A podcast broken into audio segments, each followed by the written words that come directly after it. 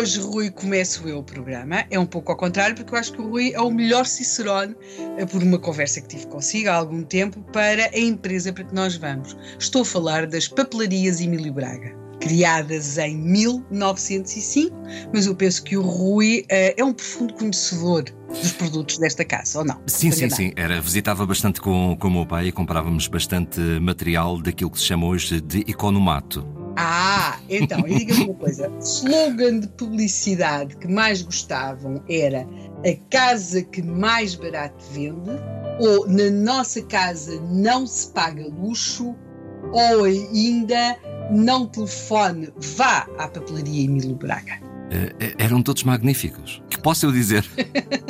Sim, a papelaria Emílio Braga foi criada a 5 de fevereiro de 1905. E pode perguntar-se bem, mas como é que se sabe que foi criada mesmo a 5 de fevereiro de 1905? Bem, saíram algumas notícias à época uh, que dão conta desta nova papelaria e papelaria com o ramo de tipografia e que, portanto, fazia aqueles magníficos cadernos com aquela encadernação excelente. Havia muitos daqueles. Uh, livros, cadernos para fins de contabilidade, para a vida das empresas, os célebres livros de datas, os livros das contabilidades, e, e eles tinham a sua própria secção de tipografia.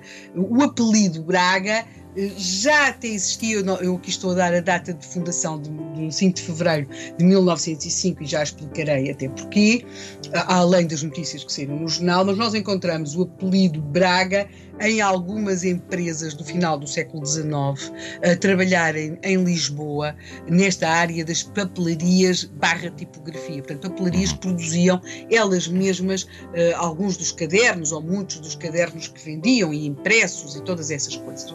Acontece que, uh, quando aqui, eu aqui tenho dito que a 7 de fevereiro uh, foi criada esta empresa de 1905 e porquê? Porque, além das notícias que saíram do jornal, não é preciso, na época não é preciso recuar tanto, porque, por exemplo, eles tiveram uma magnífica promoção quando fizeram o seu cinquentenário.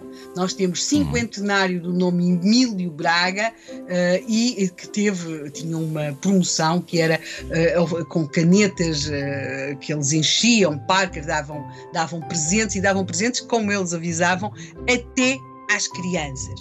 É claro que hoje nós temos aqui um, uma clientela, porque a papelaria Emílio Braga continua a, a, funcionar e a fabricar, aliás, há, há, alguns dos cadernos que faz que se tornaram uh, conhecidos e que até são procurados internacionalmente e encontram-se muito em lojas de determinados segmentos, chamados produtos de nostalgia, produtos vintage, mas, por exemplo, estas papelarias, elas me, ela mesma também tem história e integra de alguma forma a história política do século XX.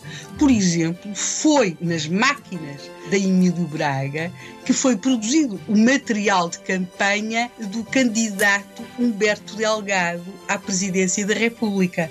Como se calcula, não, não, não, não, se produzia tanto material quanto agora, mas também já aqui falámos disso uh, quando falámos da campanha presidencial de Humberto Delgado, a dizer que era uma campanha uh, muito de inspiração americana e, portanto, já havia, uh, houve até uma concessão muito interessante dos cartazes, de algum material gráfico dessa campanha e, curiosamente, ou não, porque isto tem muito a ver com as simpatias políticas dos seus proprietários, esse material foi produzido na papelaria Emílio Braga. Portanto, não é apenas uma questão de cadernos e livros de datas e todas essas coisas, não. Também houve ali produção de material com história. A Emílio Braga continua, uh, presumo, hum, não sei se pais e filhos continuam a fazer essas visitas, como foi o seu caso, mas presumo que recomendo ou não. Recomendo, sim, senhor, aliás, porque há um design uh, atualizado, sempre mantendo essa linha de que a Helena falou durante este episódio de hoje e mantém também algumas das frases emblemáticas, sendo que a mais atual é o verdadeiro caderno português. Tão simples quanto isto. Sim, portanto, esta semana falámos aqui de produtos portugueses criados por empresários portugueses.